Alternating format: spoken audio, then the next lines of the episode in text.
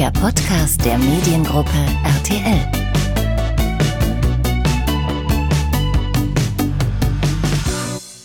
Ja, am 1. Juli wäre Prinzessin Diana 60 Jahre alt geworden. Ihr zu Ehren wird an diesem Tag im Garten des Kensington-Palastes ein Prinzessin Diana-Denkmal enthüllt. Mit dabei natürlich ihre Söhne William und auch Harry. Der, der kommt extra aus den USA und wird sich anschließend direkt in Quarantäne begeben. Wo Harry die Zeit verbringen wird und ob das vielleicht sogar der erste Schritt der Versöhnung der beiden Brüder sein könnte. Das verrät uns unser RTL-Adelsexperte Michael Begasse. Ob uns Michael auch verraten kann, wie dieses Denkmal aussehen wird und ob sich die Queen an diesem Tag äußern wird, ja, wir werden mal hören, was uns Michael da für Informationen mitgebracht hat. Sehen werden wir es auf jeden Fall am 1. Juli, dem großen royalen Tag bei RTL und auch TV Now. Nun freue ich mich aber erst einmal auf Michael. Ich bin Mirko Jevers aus der RTL Kommunikation und ich würde sagen, der Tee steht bereit. Los geht's!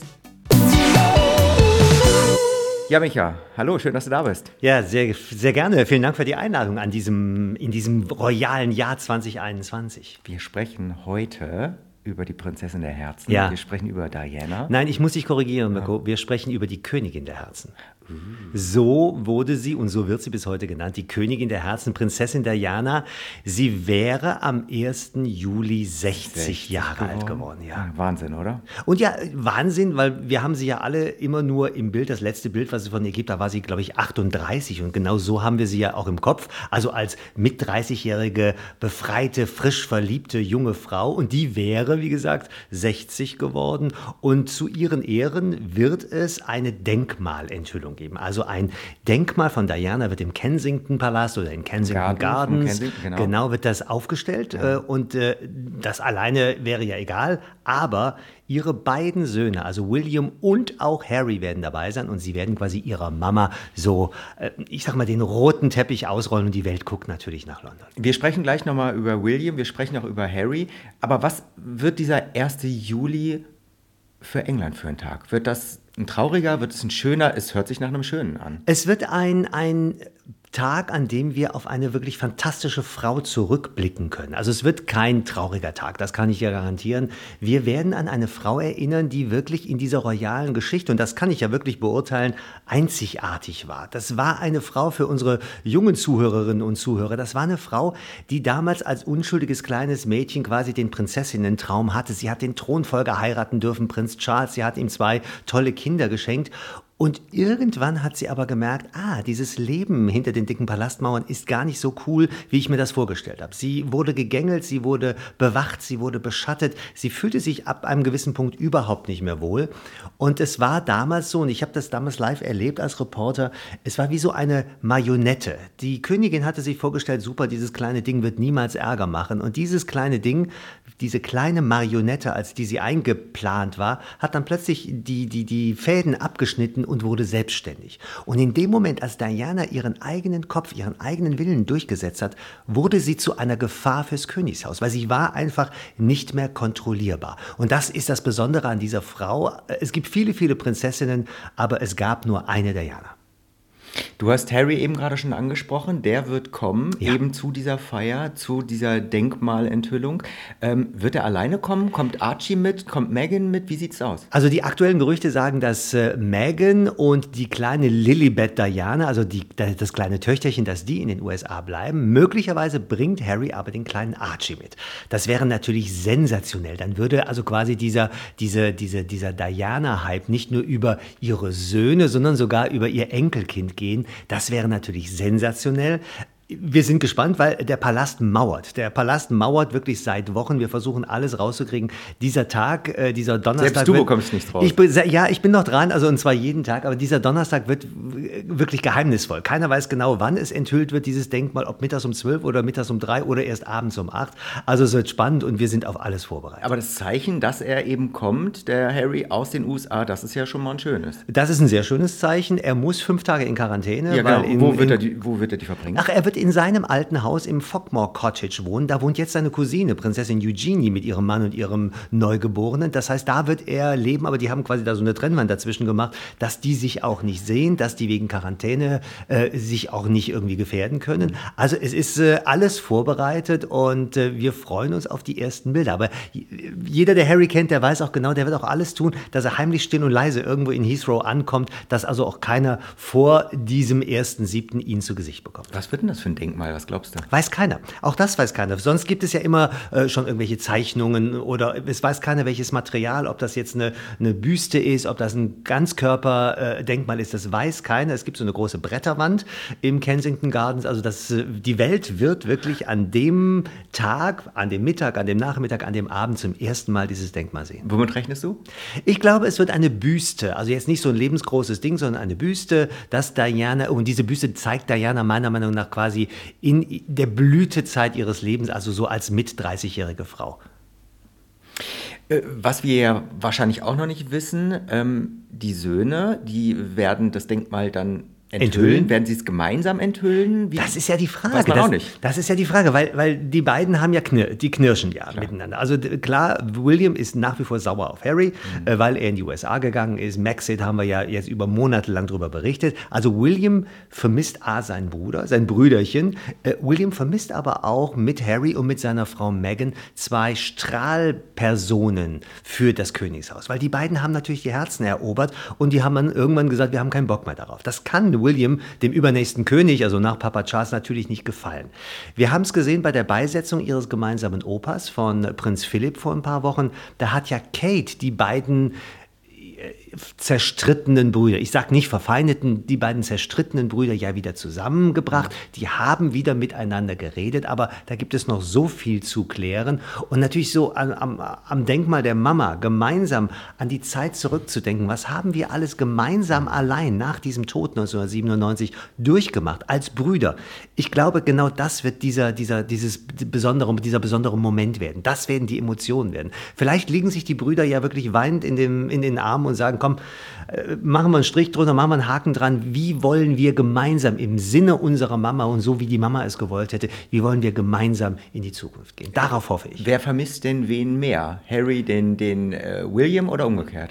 Äh, die halt, das, das hält sich die Waage. Also ich habe ganz häufig jetzt diese Erinnerungen von 1997. Viele unserer Hörerinnen und Hörer waren da noch nicht geboren, aber damals wurde ja Prinzessin Diana äh, vor zwei Milliarden Fernsehzuschauern beigesetzt. Es gab einen, einen riesen Trauerzug durch London. Und hinter diesem Sarg gingen damals die beiden Jungs. Genau. Da war äh, Harry acht und, und William war zwölf. Mit also dem die, Brieflein oben Mit dem Brieflein Mami stand ja, auf dem Sarg drauf. Und die Welt, die Welt, jetzt wo ich das erzähle, kriege ich wieder Gänsehaut, weil das sind, das sind Bilder, royale Bilder für die Ewigkeit. Und seit diesem Moment sind diese beiden Brüder natürlich nicht nur Prinzen, sondern und nicht nur Brüder, sondern die sind Leidensgenossen gewesen. Und, und das hält zusammen, das schweißt zusammen. Und ich glaube, ich bin ganz sicher. Ja, irgendwie ja nicht. Ja, ich glaube, die Glaubst, finden einen Weg. Phase? Ja, es ist eine Phase und die finden einen Weg. Prinz William hat vor ein paar Wochen in einem äh, Nebensatz gesagt, wir sind gerade auf unterschiedlichen Schienen unterwegs. Aber wenn, ich, wenn man das mal so mit so einer Eisenbahn sagt, ja, die haben eine Weiche genommen, die laufen jetzt nebeneinander, aber die laufen nicht weiter auseinander. Vielleicht kommen diese beiden Schienen irgendwann nochmal zusammen. Da bin ich hoffnungsfroh. Das wird noch nicht morgen, noch nicht übermorgen passieren. Aber natürlich auch Harry liebt seine Ursprungsfamilie. Der liebt natürlich die Oma, die alte Queen. Und der hat getrauert, als sein Opa Prinz Philipp beigesetzt wurde. Natürlich. Der ist ja nicht nur Prinz, der ist ja nicht nur Ehemann von Meghan, der ist ja auch ein Mensch, der ist ja, ist ja ein gefühlvoller Mensch. Und gerade Harry ist also wirklich ein sehr, sehr äh, emotionaler und gefühlvoller Mann. Ich habe ja gehört, sage mir, wenn das nicht stimmt, ich habe ja gehört, dass die beiden getrennte Reden voneinander äh, halten werden.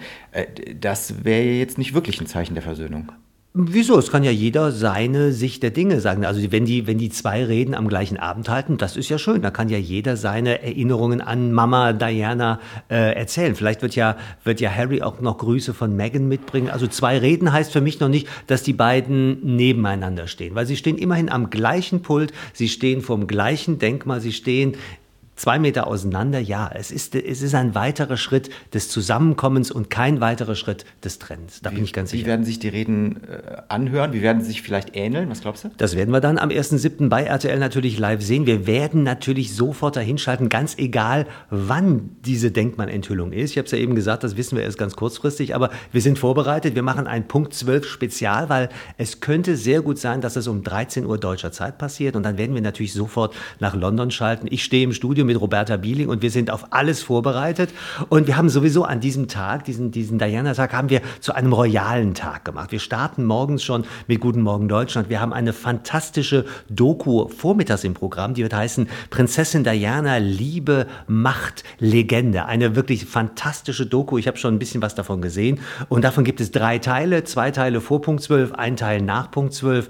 Und dann, Mirko, was ja sensationell ist, wir haben einen Themenabend. Meine liebe Kollegin Frau Ludowig, die genauso ein Royal-Fan ist wie ich, die hat sich wirklich auf Spurensuche begeben und sie hat Folgendes gefunden. Ich weiß nicht, ob du dich noch an dieses Buch von Andrew Morton erinnerst, uh, My True Story. Andrew Morton ist ja so ein Autor gewesen, der quasi mhm. heimlich Tapes mhm. mit Diana aufgenommen mhm. hat und daraus dieses Buch geschrieben hat. Dieses Buch war 1992, 93 der absolute Skandal, weil Diana wirklich Tacheles geredet hat. So, und diese Bänder damals, das waren sechseinhalb Stunden. Das hätte für drei Bücher gereicht. Er hat aber nur eins geschrieben. Und es ist uns gelungen, von diesen Originalbändern welche zu finden, die bislang noch nirgendwo gehört worden sind. Und genau das werden wir am 1.7. ab Guten Morgen Deutschland äh, machen. Die Zuhörerinnen und Zuhörer, die Zuschauer, Zuschauerinnen, die werden Diana wieder hören. Wir reden also nicht über eine Königin der Herzen, sondern sie redet selbst. Und in diesen, in diesen Tonbändern, ich habe natürlich schon eine ganze Menge davon gehört, sensationell. Da sind Sachen drin, dass sie zum Beispiel sagt, als sie mit Prinz William schwanger war, war sie so verzweifelt äh, über die Situation im, im Palast, dass sie sich die Treppe runtergestürzt hat. Und das sagt sie uns live auf diesen Tonbändern. Und man kriegt Gänsehaut am ganzen Körper, wenn man Diana hört. Man hört so richtig diese, diese Verzweiflung. Ich bin gefangen im goldenen Käfig. Ich habe einen Hilferuf. Ich stürze mich hier die Treppe runter und mein Ehemann Prinz Charles sagt nur, passt du besser, ein bisschen besser auf beim nächsten Mal. Also das ist fantastisch. Diese, dieses Originaldokument von Diana zu hören, das ist fantastisch. Also am Donnerstagabend, 1.7. ab 20.15 Uhr unser RTL-Spezial 60 Jahre Diana. Wer war sie wirklich? Mit Frau Ludewig. Mit Frau Ludewig. Und wenn wir schon mal diesen ganzen royalen Tag machen, hängen wir direkt noch eine Zwei-Stunden-Sendung dran. Auch wunderbar von Frauke moderiert. Die Wahrheit über unsere Königshäuser. Wir haben einige Insider getroffen und gucken mal in die anderen Monarchien. Wir gucken nach äh, Holland, wir gucken nach Spanien, wir gucken gucken nach Thailand, wir gucken nach äh, Schweden. So, wie lebt es sich denn da wirklich hinter diesen dicken Palastmauern? Gibt es da Leute, die ein ähnliches Schicksal erleiden, wie damals Diana erleiden musste? Oder wie hat sich die Monarchie verändert? Was hat Diana auch ich sag mal, ausgelöst in anderen Monarchien, dass eben ihr Schicksal sich nicht wiederholt hat. Also RTL von morgens um sechs von Guten Morgen Deutschland bis zum Nachtjournal sind wir ganz königlich und äh, ja, ich glaube, ich bin dann auch das ein oder andere Mal zu sehen und zu hören. Äh, und nicht zu vergessen, die Dokumentation von Diana können wir uns bei TV Now 12 bis 18 Mal anschauen. Äh, oder 26 Mal, ja. weil diese Do Dokumentation bei TV Now, es lohnt sich wirklich. Und die Kollegen haben auch noch andere aktuelle Dokumentationen in ihrem Programm. Es gibt eine tolle Doku über Kate, es gibt eine ganz, ganz tolle Doku über Prinz William. Wer ist eigentlich der übernächste König von England? Also wir sind hier bei RTL. Wer ist es denn? Äh, der, nächste, der nächste König ist Prinz Charles. Ja, ja klar, Charles macht das. Ich meine, wir reden mal, die Queen ist erst 95 nicht. Das ist ja, ich meine, das ist ja, die ist fit. Wir haben es gerade gesehen beim Staatsbesuch von äh, Joe Biden, dem neuen amerikanischen Präsidenten. Äh, trotz dieses Todesfalles von Prinz Philipp, die, die Queen ist gesund, sie ist mental fit, sie ist 95. Wenn die so alt wird wie ihre Mutter, wie Queen Mom, haben wir noch sechs Jahre. Dann ist Charles schon Ende 70. Ob er dann Eben. noch Bock hat, Eben. werden wir sehen. Aber Stand heute, natürlich wird Charles der nächste König. Und Mirko, ich kann dir auch sagen, warum. Der will William und Kate und den drei Kindern, also George und Charlotte und dem kleinen Louis, der will denen auch noch ein bisschen Familienleben ermöglichen. Weil ich meine, wenn, wenn, wenn William, der ist ja vor ein paar Tagen, ist er ja 39 geworden, wenn William jetzt schon König werden müsste, hat er ja noch 40, 50 Jahre vor sich. Das heißt, Charles sagt lieber, ich mache noch die nächsten zehn Jahre, dann hast du zehn Jahre mehr Freiheit. Aber würde er es tatsächlich denn nur eben William zuliebe machen? Nein. Natürlich. Er würde das William zuliebe machen, aber Charles ist ja auch einer. Aber nicht in der schließlich. In der Geschichte ist er ja der Mann auf, in, in, in, der britischen Monarchie, die gibt es seit über 1200 Jahren, der am längsten auf den Thron gewartet hat. Der wartet ja seit 72 Jahren quasi auf den Thron. Aber das Doofe ist ja, er kann den Thron ja nur besteigen, wenn die Mutter stirbt. Das ist ja bei diesen Royals immer so ein bisschen krank im Kopf. Ne? Also das heißt, die arbeiten auf ein Ziel hin und dieses Ziel heißt aber, Mama oder Papa sind tot. Was ja irgendwie absurd im Kopf ist, weil in Großbritannien wird es keine Abdankung geben, das ist in anderen Monarchien anders. Die Queen wird bis zu ihrem letzten Atemzug König, Königin des Vereinigten Königreichs bleiben und das weiß auch Charles. Und er ist vorbereitet, hat seine Camilla an, ihrer, an seiner Seite und ich hoffe ja nur, dass irgendwann Camilla auch nochmal Königin wird. Ah, apropos Camilla, äh, ich habe eben von den Diana Tapes gesprochen. Es gibt in diesen Tapes, die wir hören werden und sehen werden, sensationell. Eine Szene, da erzählt Diana davon, es war der 40. Geburtstag ihrer Schwester und Diana ist plötzlich aufgefallen, dass sowohl ihr Mann als auch Camilla Parker Bowles, die Nebenbuhlerin, irgendwie verschwunden waren. Und Diana erzählt in diesen Tonbandaufnahmen, wie sie quasi durchs gesamte Haus läuft und quasi Charles und Camilla im Keller erwischt. Und da hat sie Camilla zur Rede gestellt und hat zu Camilla gesagt, ich habe, ich will meinen Ehemann zurück. Und das erzählt sie in diesen, in, auf diesen Tonbandaufnahmen, die Frau Ludwig äh, ausfindig gemacht hat. Und es ist so packend. Es ist wie ein Thriller. Man kann es sich genau vorstellen. Das ist wirklich wie ein Hörbuch und es ist toll. Also wer, wer da nicht reinguckt, wer da nicht reinhört am 1.7. ist selber schuld. Man könnte denken, du warst dabei. Ja, so, ich bin ein bisschen jünger als Diana. 60 bin ich noch nicht, aber ich lebe halt noch. Hm. Aber was wird denn die Queen am 1. Juli äh, machen? Werden wir von ihr hören oder ist das auch top secret? Sie wird garantiert, ähm, sie wird garantiert, wenn vielleicht eine Presseerklärung rausgeben, sie, wir werden sie nicht sehen, weil okay. sie, sie, will, sie will natürlich William und Kate nicht die Show stehlen, ganz klar. Klar ist ja auch, das wissen wir alle, äh, das Verhältnis zwischen der Queen und Diana war jetzt nicht das herzlichste, äh, nachdem Diana halt wirklich sich befreit hat, wie ich es eben gesagt habe. Also die Queen ähm, war jetzt nicht die große Diana-Freundin und es wäre unglaubwürdig, wenn die die jetzt irgendwie plötzlich ehren würde. Vielleicht gibt es ein Statement, um an sie zu erinnern, das könnte ich mir vorstellen, aber so die warme Herzlichkeit gab es zwischen diesen Frauen nie.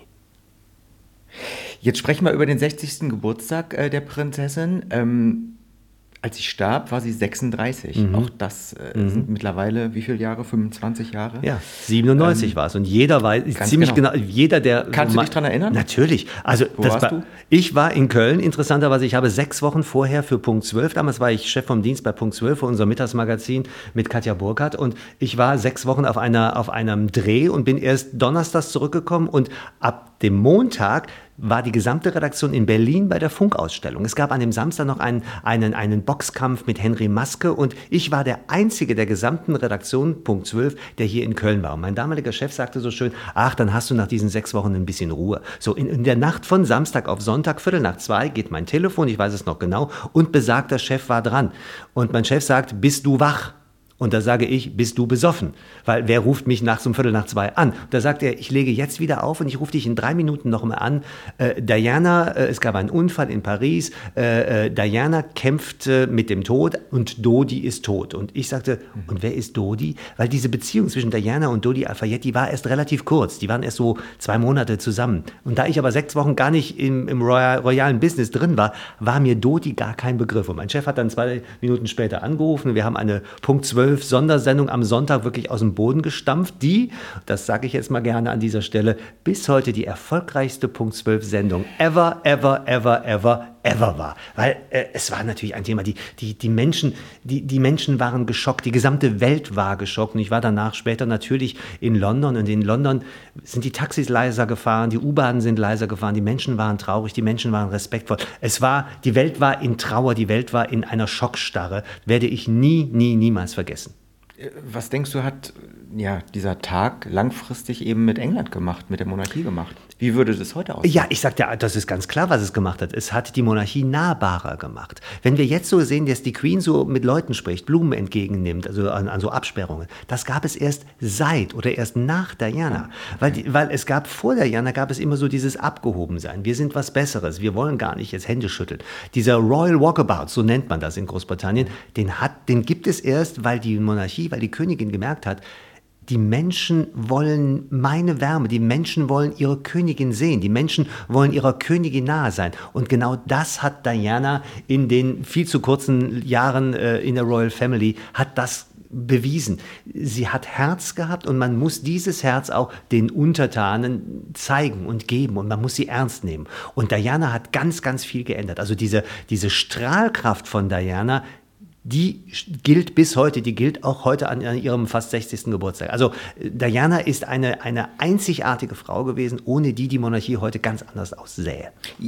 Ja, weil sie äh, eben die Monarchie, das Königshaus nahbarer gemacht hat, mhm. ja. Ähm, aber inwiefern hat sie denn auch mit den, na, ich will mal sagen, mit den aktuellen heutigen Problemen eben zu tun? Sicherlich auch eine ganze Menge. Absolut. Ich meine, wir brauchen, also ja nur Harry, ne? wir brauchen ja nur uns Meghan und Harry anzugucken. So. Was hat Meghan denn gesagt bei Oprah Winfrey? Sie hat ja. gesagt, sie ist im Palast nicht aufgenommen worden, sie ist nicht herzlich aufgenommen worden, sie hatte nicht die Unterstützung. Es gab rassistische äh, Vorfälle, dass die Menschen während ihrer Schwangerschaft mit, mit, dem kleinen Archie nicht sie als werdende Mutter gefragt hat, äh, wie geht's dir, sondern es wurde getuschelt und spekuliert, hoffentlich hat das Kind keine zu dunkle Hautfarbe. Das muss man sich mal vorstellen im Jahr 2021. Also das sind ja schon schockierende Details, die Meghan gesagt hat. Und auch Harry in dem Interview hat ja auch gesagt, äh, ich habe eine Erziehung genossen, die mich, die, die brutal war, die kalt war von meinem Vater, also von Prinz Charles, aber der kannte es auch nicht besser. Also Harry und Meghan haben ja Diana als Vorbild, als dramatisches Vorbild.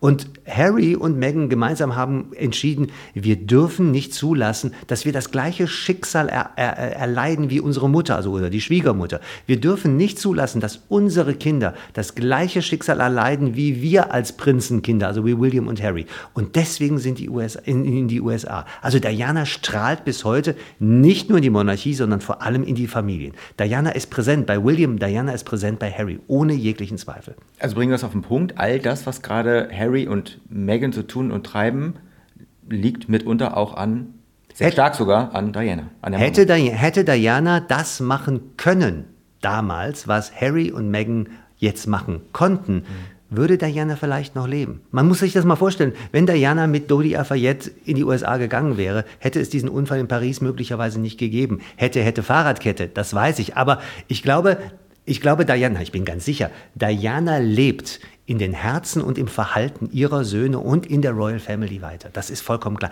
Der, äh, dieser, diese Strahlkraft. Sie hat lange Schatten geworfen, aber sie hat auch eine ganz, ganz große Strahlkraft bis heute.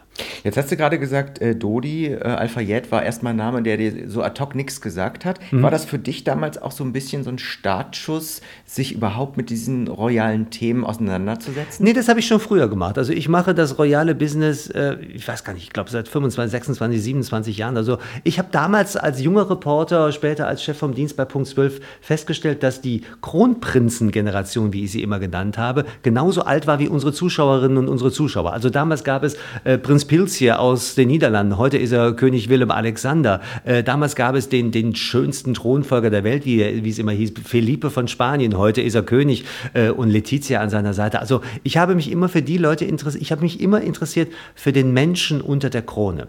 Ich habe einen ganz großen journalistischen großen Respekt davor. Man bekommt diese Aufgabe und hat eigentlich kaum die Möglichkeit, sie abzulehnen. Also William, ich habe vor William einen ganz, ganz großen Respekt. Nur weil er Sohn von Prinz Charles ist, dem künftigen König, muss er der nächste König werden.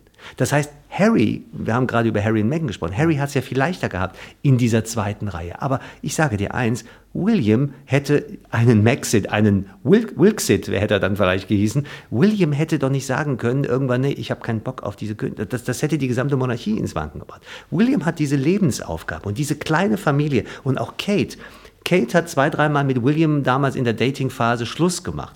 Nicht, weil sie ihn nicht mehr geliebt hat, sondern weil ihr klar geworden ist, oh mein Gott, wenn ich mit diesem Menschen, mit diesem jungen Mann, mit diesem Supertypen zusammenbleibe, werde ich irgendwann mal Königin von Großbritannien an seiner Seite. Mhm. Will ich das? Und da hat die zweimal gesagt, nein, ich liebe dich, aber ich will doch jetzt hier nicht Königin werden. Und Kate hat sich nicht nur für William aus Liebe entschieden, sondern auch für diese Rolle als künftige Königin. Und die wird sie fantastisch ausfüllen. Also jedes Mal, wenn ich Kate in den letzten Monaten gesehen habe, geht mein Herz auf. Das ist eine fantastische Frau.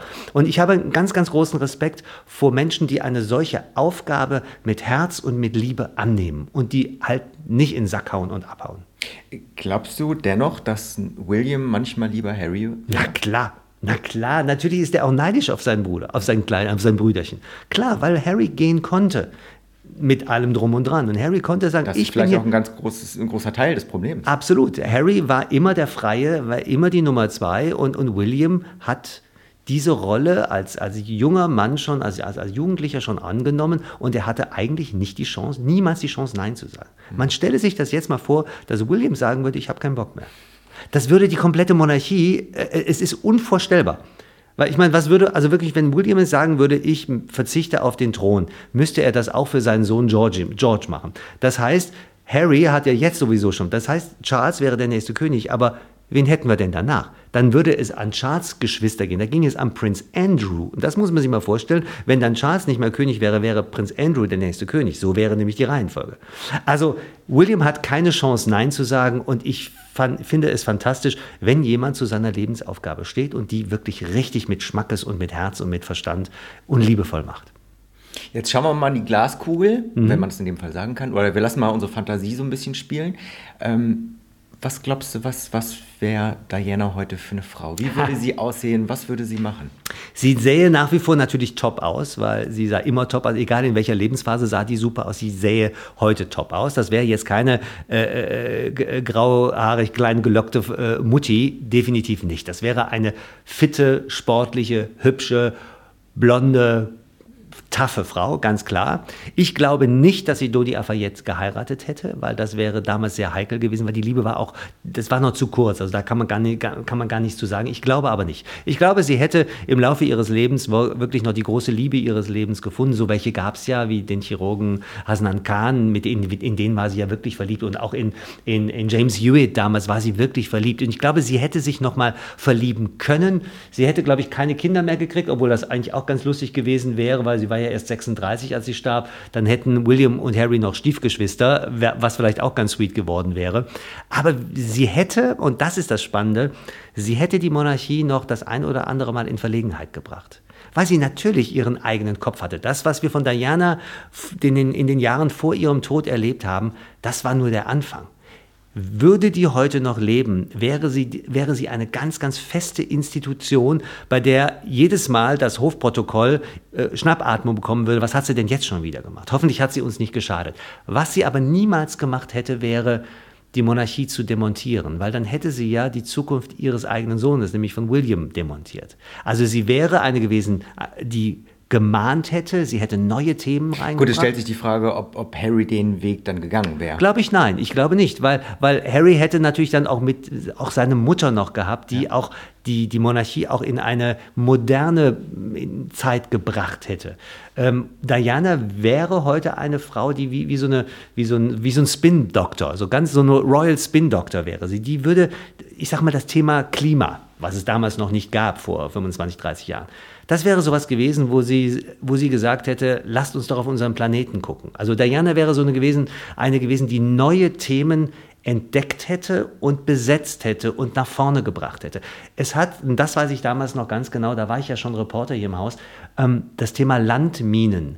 Ich habe von der Existenz von Landminen erst erfahren, nachdem Diana die Kampagne zum Sprengen dieser Landminen begonnen hat. Weil sie war in Angola, wir kennen dieses Bild, sie mit diesem, Mit der mit, mit, ja, mit, mit dieser Corona-Maske, damals war noch kein Corona, also sie ist ja durch dieses Minenfeld gelaufen. Und, und ich wusste nicht, dass es Landminen gibt. Äh, Woher, soll, woher sollte man das wissen? Diana hat dieses Thema überhaupt erstmal publik gemacht. Und genau das finde ich ein tolles Beispiel dafür, Diana hätte Themen gefunden. Sie hat HIV damals als ein Thema gemacht und nicht als ein Igitt-Thema. Diana war die erste Frau, die ein AIDS-infiziertes Baby in den Arm genommen hat. Damals war England stand Kopf. Es war shocking, weil niemand wusste, wie genau die Übertragungswege sind. Aber sie hat dieses Thema in die Öffentlichkeit gebracht. Und ich habe vor vielen, vielen Jahren mal den Ex-Manager von Elton John kennengelernt und der sagte mir, wenn Diana damals auf einem Event war, auf einer Charity-Veranstaltung, haben wir zehnmal mehr Spenden bekommen, als wenn sie nicht da war. Das heißt,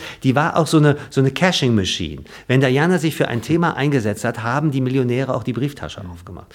Es gibt ein schönes Beispiel, ein legendäres Bild. John Travolta, der Schauspieler, mit dem, mit dem hat Diana im Weißen Haus getanzt. John Travoltas Karriere war vor diesem Tanz eigentlich ziemlich am Boden.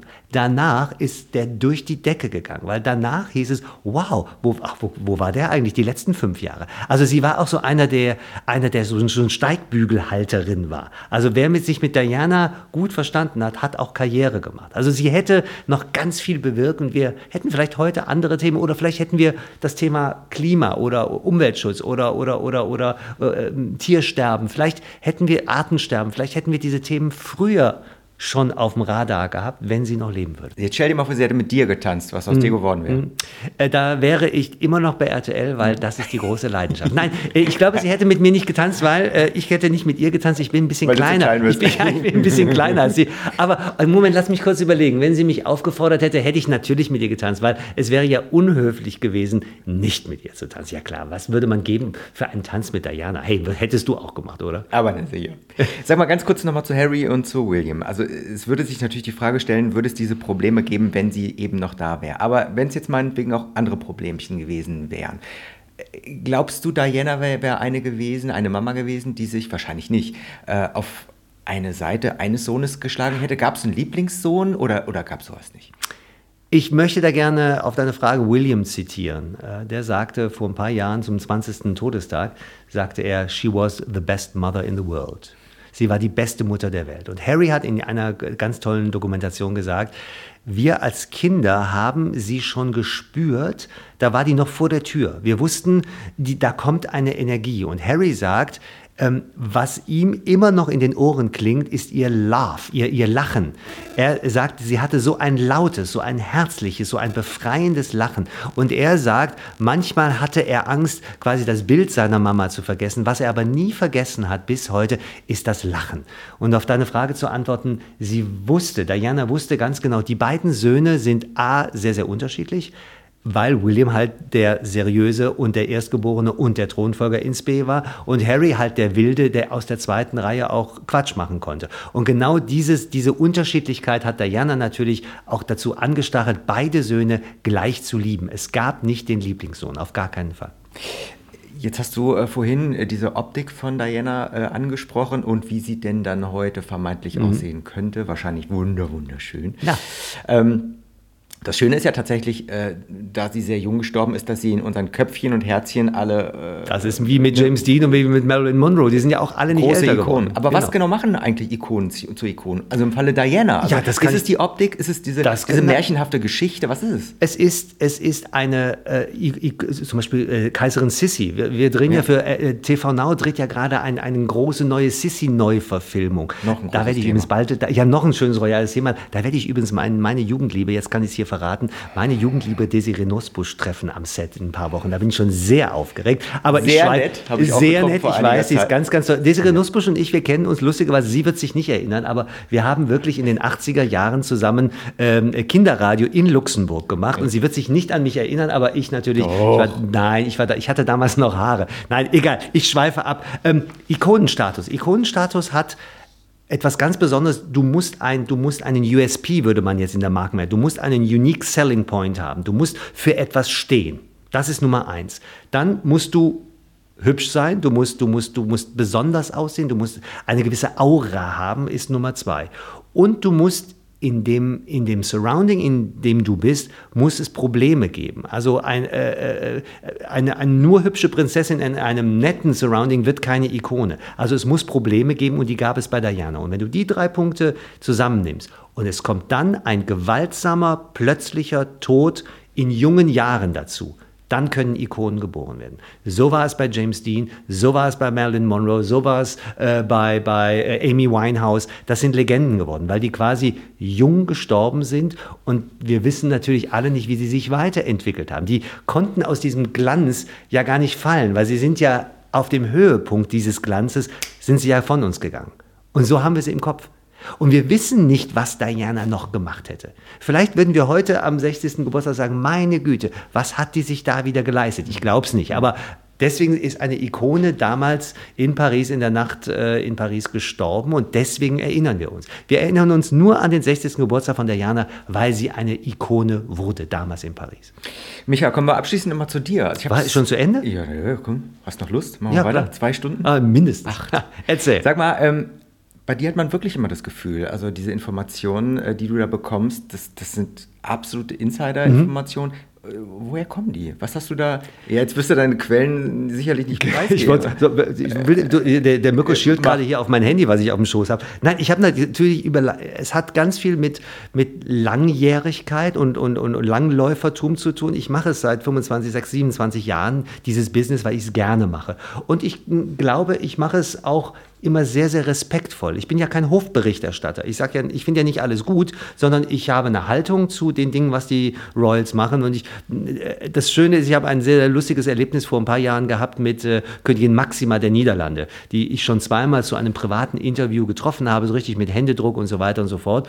Und äh, die, die habe ich wieder getroffen in Oranienburg vor ein paar Jahren und da ist sie so quasi so die Reporterreihe äh, durchgegangen und ist bei mir hängen geblieben und hat mir so ein Äuglein ge ge geknipst, zugeknipst und nach dem Motto, ich weiß, wer Sie sind, wir kennen uns. Und das ist natürlich das Schöne. Ich weiß zum Beispiel, das niederländische Presseamt guckt genau, was wir bei RTL machen. Und wenn ich jetzt nicht nur negativ, wenn ich jetzt falsche Dinge erzählen würde, mhm würde ich natürlich solche Interviews auch nicht mehr kriegen. Die wissen also genau, was wir machen und ich glaube, ich mache es mit Herz und ich mache es immer noch gern, auch nach so vielen Jahren. Und, du, du weißt es vom Niederländischen, aber machen das andere auch? Das machen, äh, also ich weiß, dass viele Anwälte, lustigerweise, zum Beispiel wenn es um Monaco geht, wenn es um Hannover, wenn wir von, von Caroline von Hannover oder Ernst August von Hannover reden, ähm, da sind die Anwälte auch relativ nah dabei, so nach dem Motto, was hat er denn jetzt wieder gesagt? Aber bislang toi, toi, toi, bin ich noch nicht in den Knast gekommen. Bislang hat noch alles gestimmt in den letzten fast drei Jahrzehnten. Und das Schöne ist, Mirko, die Monarchien sind ja kein Auslaufmodell. Wir haben aktuell 44 Monarchien auf der Welt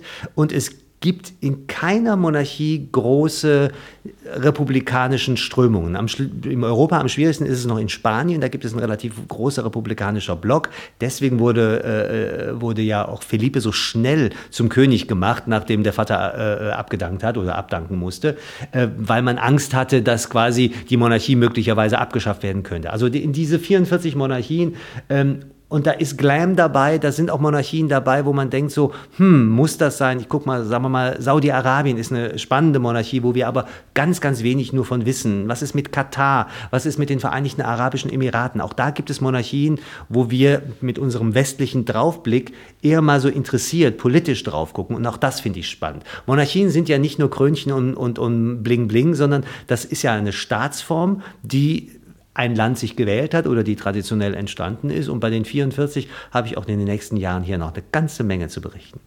Gibt es irgendein Lieblingskönigshaus, das du hast? Ja, klar. Welches? Niederlande. Ja. Max, Maxima der Niederlande. Also da schlägt mein Herz weil? ein bisschen.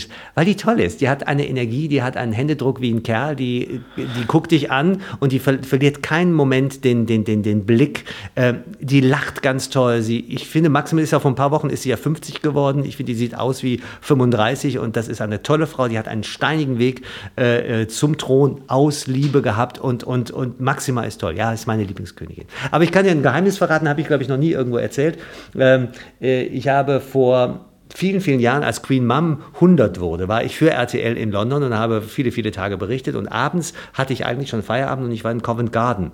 Und plötzlich fahren zwei Limousinen vor und äh, vor dem Balletthaus steigen aus Queen Mum, das Geburtstagskind, die Queen, die jetzige Queen und ihre damals noch lebende äh, Schwester Prinzessin Margaret. Alle drei mit Krönchen, Diadem, mit langem Kleid und so weiter und so fort. Sie steigen aus und das, die, die, die Passanten sehen das, genau wie ich, und fangen an, Happy Birthday, Your Majesty zu singen, also für das Geburtstagskind. Und danach haben sie die Nationalhymne gesungen, God Save the Queen.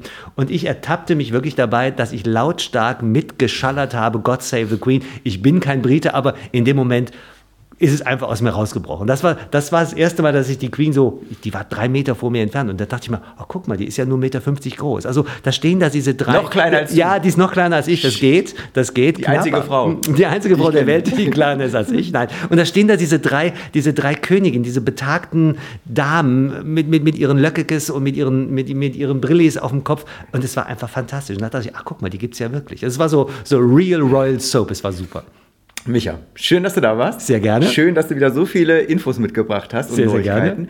Ich wünsche euch einen ganz schönen 1. Juli und einen schönen royalen Tag. Danke für die Einladung. Bis ganz bald. Danke. Tschüss. Tschüss. Das war er, der Talk mit RTL-Adelsexperte Michael Begasse. Freut ihr euch auf den 1. Juli? Schaltet ein bei RTL oder schaut rein in die großen Dokumentationen bei TV Now.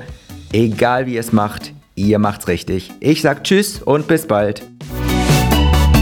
Das war der Podcast der Mediengruppe RTL.